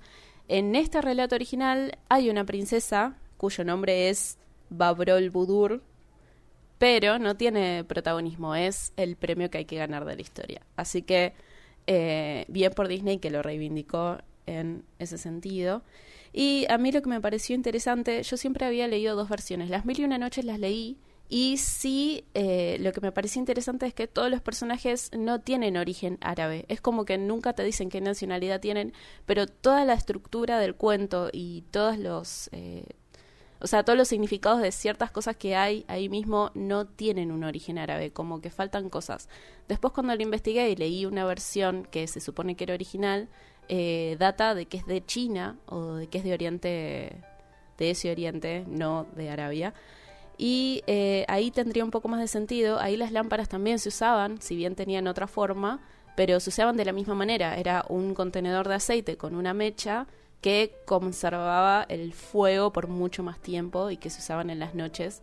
eh, más que nada para, no para alumbrar, sino para ser un cúmulo de luz o como una vertiente de luz. Entonces, eh, nada, o sea, originalmente en realidad para mí, y según lo que leí, es de origen chino, pero bueno, queda investigar después. El tema es que a lo largo del tiempo, como pasa con muchas cosas antiguas, todo se va perdiendo un poco, se va configurando de distintas maneras. Así que nada, podemos decir que lo que logró hacer Disney acá fue darle una impronta tipo de nacionalidad para ubicarlo en algún lado. Si bien Agrava eh, no es real, eh, te ayuda a ubicarlo geográficamente y a partir de ahí desarrollar una historia con un color definido o con una cultura definida. Entonces me parece copado que haya podido reunir todo eso.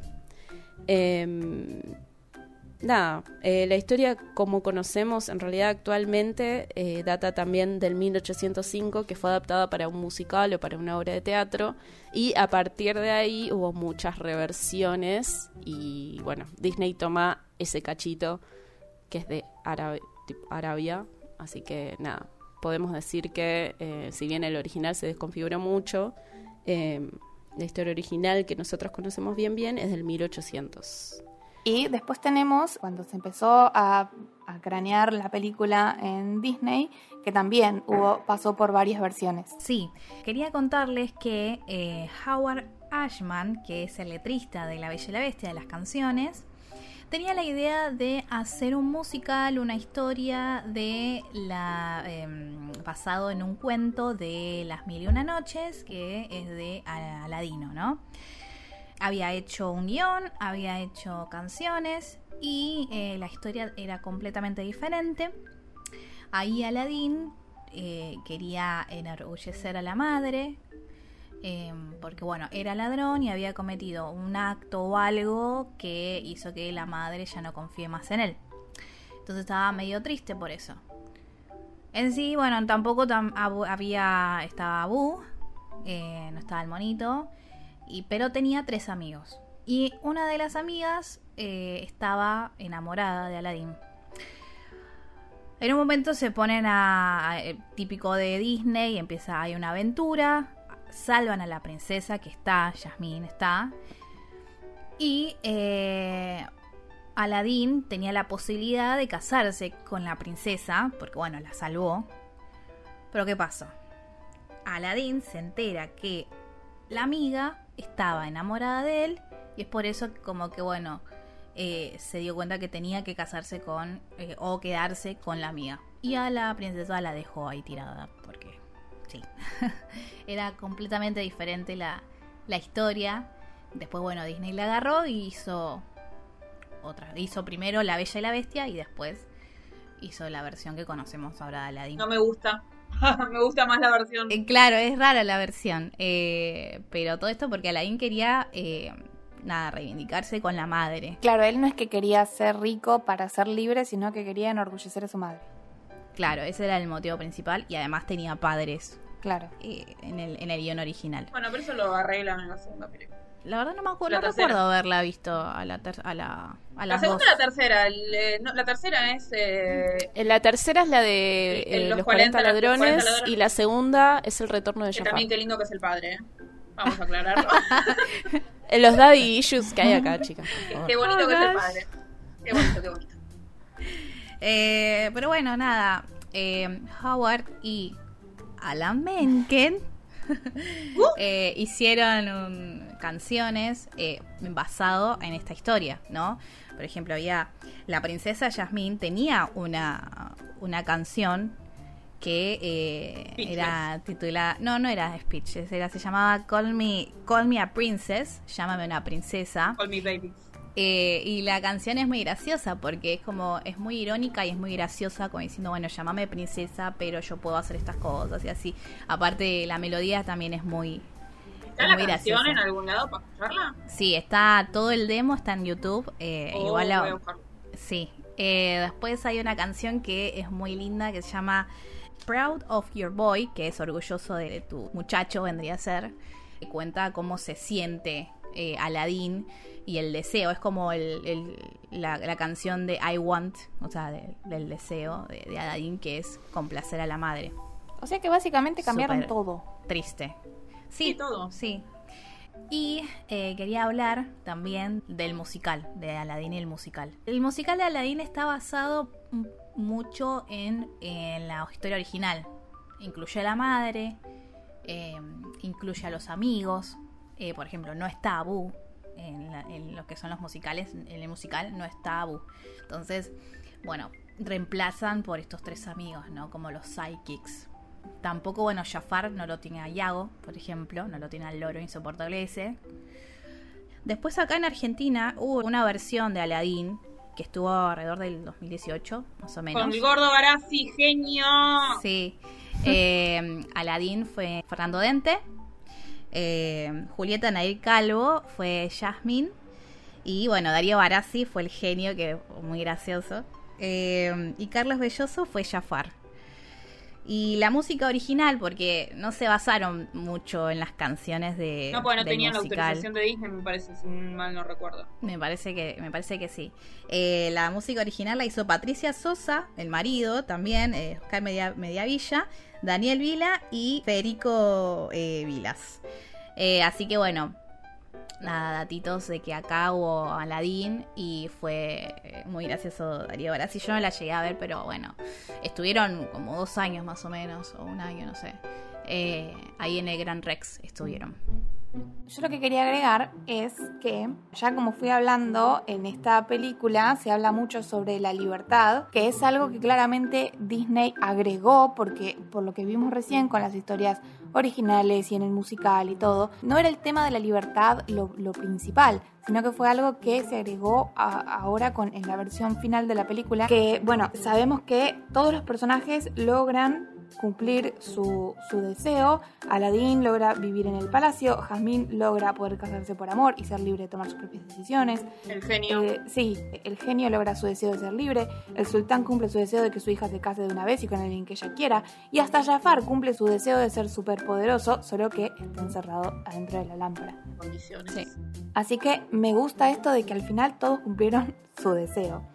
Y lo que quería eh, decir es que en el libro de ideologías animadas de Juan Sclar, y sí, lo voy a citar todas las veces que sea necesarias, ah, eh, habla sobre la hipergamia, que en inglés se dice marrying up, ¿no? Que era esto de que una mujer se casara con alguien de mayor estatus social para como ascender en en estatus social, digamos, en, en la vida. Es algo que, por ejemplo, en Corea del Sur todavía sucede un montón. Pero acá en Latinoamérica no es tan común. Bueno, sí, a veces viste que tu abuela te dice, no, casate con uno con plata. Todavía creo que es común que te lo digan. Sí. Eh, y, y- no, ya no, ya quedó viejo, ¿no? Para nuestra generación, por lo menos. Pero bueno, durante los 80, por ejemplo, esto era muy, muy común, ¿no? Que, que las mujeres aspiren a casarse con alguien con, plata. Era algo eh, normal y que la gente estaba acostumbrada. Y por eso a Aladín nadie le da bola cuando es pobre, pero sí cuando es príncipe. Eh, lo, lo vemos que como que cuando es de reta callejera todo el mundo lo trata como que nadie lo quiere y cuando es príncipe todo el mundo lo mira como y es la misma persona, tiene la misma cara. De hecho Aladín es lindo, vos lo ves cuando es pobre y es lindo y todo, pero nadie lo quiere porque es pobre. Justamente, eh, excepto Jazmín, que Jazmín sí lo quiere cuando es pobre. Eh, porque de hecho está a punto de besarlo, incluso cuando ella sabe que él es pobre. Lo que nos viene a plantear esta película es que mientras que Aladín no es libre por culpa de su estatus social, porque es pobre, la princesa no es libre por su condición de mujer princesa.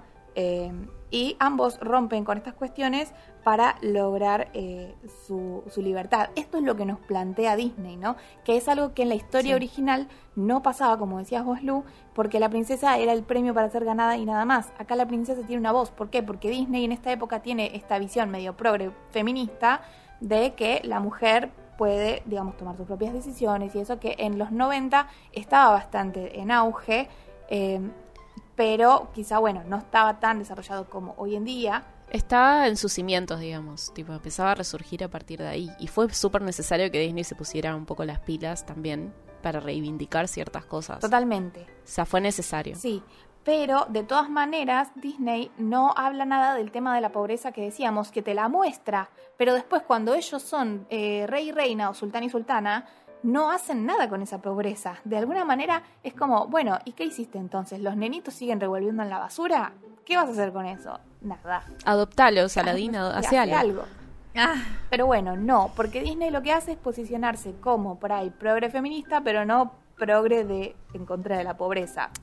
Bueno, va baby, Baby steps, steps, como Disney. decimos, va pasito a pasito, dijo, bueno, hay que ver qué hizo con el live action también ahora. Sí, Es que de hecho mirando la película, te- pa- para cuando llegaste al final ya te ya olvidaste, te olvidaste de los eso, nenitos, porque, bueno, sí. Acá lo que te importa es que ellos nada, se una hora, y ya. sí. Sí, sí, sí, totalmente. Y más cuando ves la película siendo pequeño, que ni siquiera notas esa diferencia. Es decir, Exacto. no, no me acuerdo lo que pasó hace 10 minutos, no me voy a acordar que al principio de la película había nenes pobres. Sí. No, pero creo que fue como recurso de mostrar que la clase social que pertenece Sí. a Aladdin y la realidad de, bueno, Claro. en ese momento de... Totalmente. De demostrar que en dos clases sociales diferentes podés sentirte prisionero igual, cada uno tiene su propia cárcel, Sí. no importa dónde vivas o cómo Sí, vivas. y de hecho, Sí. bueno, ella se enamora de él cuando él la lleva a pasear en, en alfombra mágica y no cuando le muestra su riqueza, porque ella, eh, bueno, él está acostumbrado a que para ser alguien tiene que tener cosas y ella se enamora de él no porque tenga cosas, sino porque la lleva a, la le muestra un mundo que ella no conoce y le da la Que el posibilidad... deseo de ella era ese, Claro, salir. Él Sí. es la- lo que a ella le da la posibilidad de conocer el mundo, de ser libre. Entonces por eso se enamora de él. Y bueno, al final la, la Sí. peli viene a romper con esta idea de la hipergamia porque la que termina, digamos, eh, el que termina marrying up sería, eh, es, es él, no ella. Él es el que termina eh, ascendiendo socialmente a partir del matrimonio y no la mujer. Eh, y eso es, es- es nuevo, o sea, después lo vemos en, en Enredados con, con Eugene y, y Rapunzel, pero en, Sí. en los 90 era como algo loquísimo, ¿no? Como, eh, como que el, el Claro. hombre siempre era el que tenía que tener la plata, el hombre era el que tenía que tener el poder y, y la mujer era la que estaba ahí atrás, tipo, la, que, la que se casaba para acceder. Eh. Sí. Y bueno, nada, esto es lo, lo interesante, que me parece interesante de, de esta película. Y bueno, y estas formas de sentirse atrapado, ¿no? Que son cuestiones con las que nos podemos sentir identificados todos. O sea, eh, no sé, ¿ustedes con, con quién, con, con qué situación se sienten? Yo, en, en general, con las dos, con la de Jamín y con la de Aladín. Porque, eh, porque pobre y, y- y Porque mujer. atrapada y pobre y todo junto, sí. Eh, Sí, sí, esto sí. de, no sé, por ejemplo, ¿no? Como mujer no poder salir a caminar de noche porque te pasa cualquier cosa, ¿no? Ese tipo de cosas que por ahí un, un varón no le pasa. Como que, ¿cuál es el mayor miedo de un varón que le roben el celular? Ponele. ¿Cuál es el mayor miedo de una mujer? No sé, se secuestren, te, te pase cualquier cosa. Entonces, es- es- eso también es una manera de sentirse atrapada. Sí. Por otro lado, también el, el mayor deseo del genio era ser libre y la mayor forma de derrotar al malo es sacarle su libertad, ¿no? Como que toda la película gira alrededor de esto. Sí. Hermoso. Beautiful. Reflexiones. Me gusta cuando este podcast Nos dejó pensando. Las deja pensar, ¿Qué mudas, pensando. bueno, si la gente que nos está escuchando tiene eh, algún tipo de, de opinión al respecto, que quiera hablar de la libertad, o qué cosas de su vida los hacen sentir atrapados, pueden escribir a nuestro Instagram y nos cuentan. Bueno, como estábamos diciendo hace un rato, que nos contaba Lu, toda la caracterización de los personajes, todo tiene que ver con su rol en la historia y con su, su personaje, digamos, con su estatus social y todo esto. Y queríamos decir, como siempre contamos en Wi-Fi Ralph, cómo está vestida eh, Jasmine, porque en la peli la vemos vestida de celeste, en un momento de rojo. Y en Wi-Fi Ralph, ¿cómo parece? De Celeste tiene una remerita que dice Wishes con la mano del genio. Three Wishes. Es eh, muy simple, muy una remerita, un pijama normal. Y muy lindo también, comparado con, no sé, Blancanieves. Ah. Ahora, ella le horrible. La cara de ella le hicieron espantosa. Sí, es como rara. Eh, a mí Sí. no me. No sé, no. Como que los ojos por ahí están muy raros. En la animada no son tan grandes por ahí. Puede ser, ¿no? No sé, no me gustó. Como que es rara ese. Está bien, no, no, no nos convenció. No nos convenció del todo. No. Pero la remerita de Three Wishes es muy linda. La remera y las calcitas, Sí, ¿no tienen como un tiene- brillito las sí. calzas? Están buenísimas.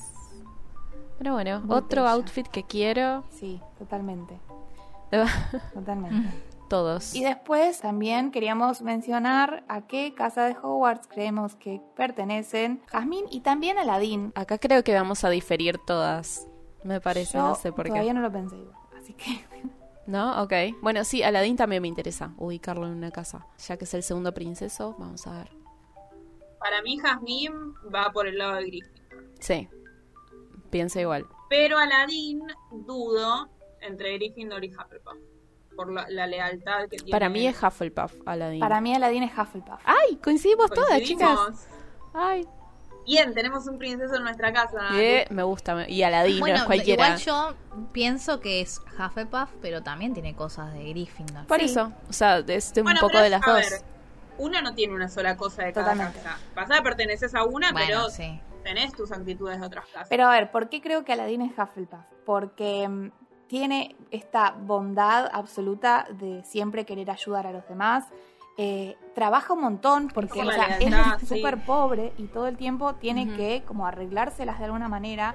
Está bien, roba, no labura. Bueno, pero es un trabajo también porque no, tampoco tiene, o sea, Sí, no, trabajo. es la constancia del trabajo duro. No tiene por qué ser un laburo así dicho, Honesto. sino también esforzarse uno. No, o sea, Claro. un laburo rutinario por ahí. Lo que él hace es, eh, hace lo que hace para sobrevivir, sobrevivir. y es ese esfuerzo o ese empeño que pone en eso, porque en la no le queda otra. lo dice, They don't Exacto. appreciate I am broke. Sí. Claro. No, no entienden que estoy eh, quebrada. Claro. Ah, es interesante, yo vi en algunos lugares que la gente lo caracteriza como Slytherin, pero por el tema de la ambición. No. Pero para mí No, Pero no es ambicioso. Pero no es ambicioso, claro, él, lo- él quiere ser rico, Mm-mm. sí, pero quiere ser rico porque siente que eso es lo que lo va a hacer él ser alguien en la vida. Es- va a ser como la solución para sus problemas actuales. Exacto. Entonces, para él la única salida es esa, es como que no pensó en otra cosa y es lo que ve todo el tiempo, Sí. o sea, duerme enfrente del palacio. Claro. Como que es obvio que es la única opción que se le va a ocurrir. Pero Slytherin no tiene nada. A ver, explícame por qué es Slytherin, como diría. Sí. Aparte O sea, no. no. tiene para comer. Oh, O por sea, eso, o sea, lo hace para no sobrevivir. tiene para Claro, no le queda si de no tenés otra. nada para comer, obviamente vas a ambicionar tener comida. O sea, Tener plata para pagar comida. claro. Y bueno, y Jasmine sí, Sí. puede ser puede ser Gryffindor. La verdad es que no lo había pensado tanto eh, porque mm, ella es como la, la defensora de, de sus derechos y est- está ahí, tiene una actitud súper como al, al frente de ir y luchar por lo que por lo que quiere. Es que lo puede llegar a pensar, pero ella actúa. Es como que pone el cuerpo ahí y es re Gryffindor. Sí, cuando- También, cuando- bueno, aparte de ser osado, lanzarse así a la pileta. Cuando ella se descubre, de- de- ella dice, yo soy la princesa para rescatar a Aladdin y que no lo, que no lo secuestren, eso es re Gryffindor también. Sí. Re. Sí. Eh, Así que, es- bueno, también que use su sensualidad para distraer a Jafar, eso también es muy Gryffindor. Sí, sí, sí, para mí es Gryffindor. Como que no me, no me le si me pongo a pensar qué cualidades de otra casa puede tener, como es 100% Gryffindor. Bueno, Aladdin Sí. también tiene algunas cosas de Ravenclaw, este tema de en las peleas. Sabes que usar lo pensé mucho- por la sí, astucia que tiene, usar mucho más pero la sí, inteligencia que la fuerza. Hufflepuff. Tiene luna en Ravenclaw, Sí, pero es eh, Sí, totalmente. Para mí es Hufflepuff Mm. con, con Luna en Ravenclaw, o ascendente en Ravenclaw, sí. Y bueno, con, con esto creo que ya hemos terminado. Yo quiero decir que Disney podría ponerle un poco más de onda a, a esta película en los parques, porque no hay nada y la verdad que tienen para aprovechar un montón. Podría haber una atracción copada, tipo las alfombras y la cámara Sí, de la, el escape de la la cueva Cueva de las las maravillas. Maravillas. Ya tenés nombre y todo. La cámara de los Eh, sería ideal, pero bueno. no Incluso podría ser simplemente un simulador, ¿viste? Como el de los Simpsons que hay en Universal. Algo así. Sí, sí, sí, tendrían, podrían hacer algo copado, pero no, Aladdin casi ni aparece, más que random por ahí, pero Mm. no, no. Podrían ponerle un poco más de onda. Disney, si nos estás escuchando, ya te di dos ideas para, para los parques, dale, Ponete las pilas. por favor. Sí, aparte que Aladdin es una película que vos se la pones a un nene hoy en día y le va a gustar porque tiene un montón de acción, tiene canciones copadas, Sí, está bien Sí. hecha la animación, me parece que es una gran película. Eh. Es, es una una gran película. No dijimos de qué año es, ¿de qué año es? Del Del 92. 92, 1992. Tenía 1992. un pequeño año nomás, un añito. Y Aladdin, eh, Jazmín tiene 15 años y Aladdin, ¿sabemos cuántos años tiene? Para mí es más No, grande, pero... sí, para pero- mí tiene pero- 18. Sí, puede ahí, ser. ¿no? Sí, más o menos. Dice Ali, príncipe Ali Babawa, edad Abawa. 18 años, nacionalidad árabe. Ujú. Exact- excelente. Bueno, entonces creo que con esto hemos terminado eh, el análisis sobre Aladdin y sobre Jazmín en realidad. Porque la- el episodio va de Jazmín.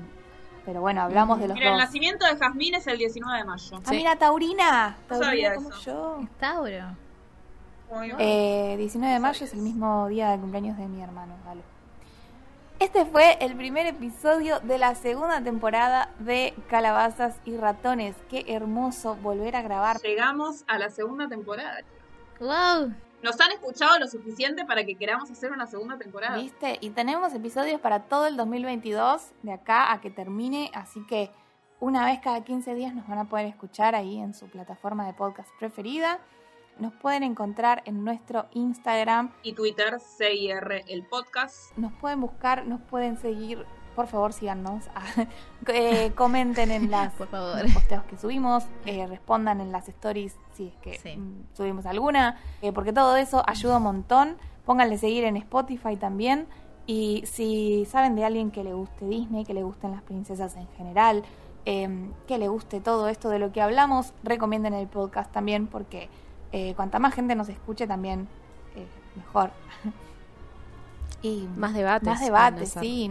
A nosotros nos gusta mucho que nos, que nos cuenten qué es lo que, que opinan ustedes, porque nosotras si bien en algunas cosas estamos eh, de acuerdo, en otras no, pero lo más lindo es cuando se arma debate y cuando podemos compartir eh, nuestras opiniones y, y ahí es cuando surgen cosas nuevas. Así que todas las opiniones son bienvenidas y las esperamos.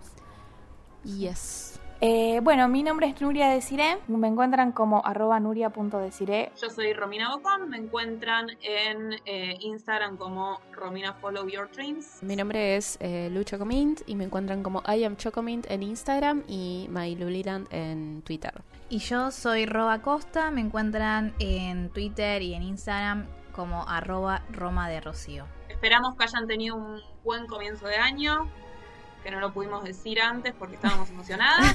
Sí, y eh, los queremos. Y que no sufran tanto el calor estos días, chicos. Sí. Sí. Acá esta va a ser la semana de Ágrava en Buenos Aires. Oh, sí. Así que, bueno, nos despedimos. Hasta dentro de 15 días.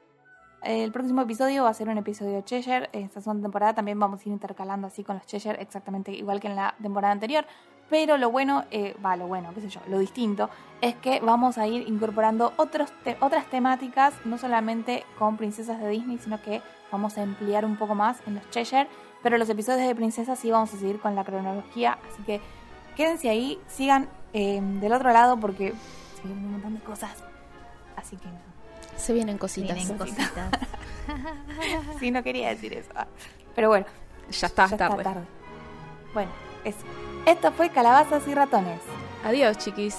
Chao. Adiós. Nos vemos, Adiós, nos hasta la próxima.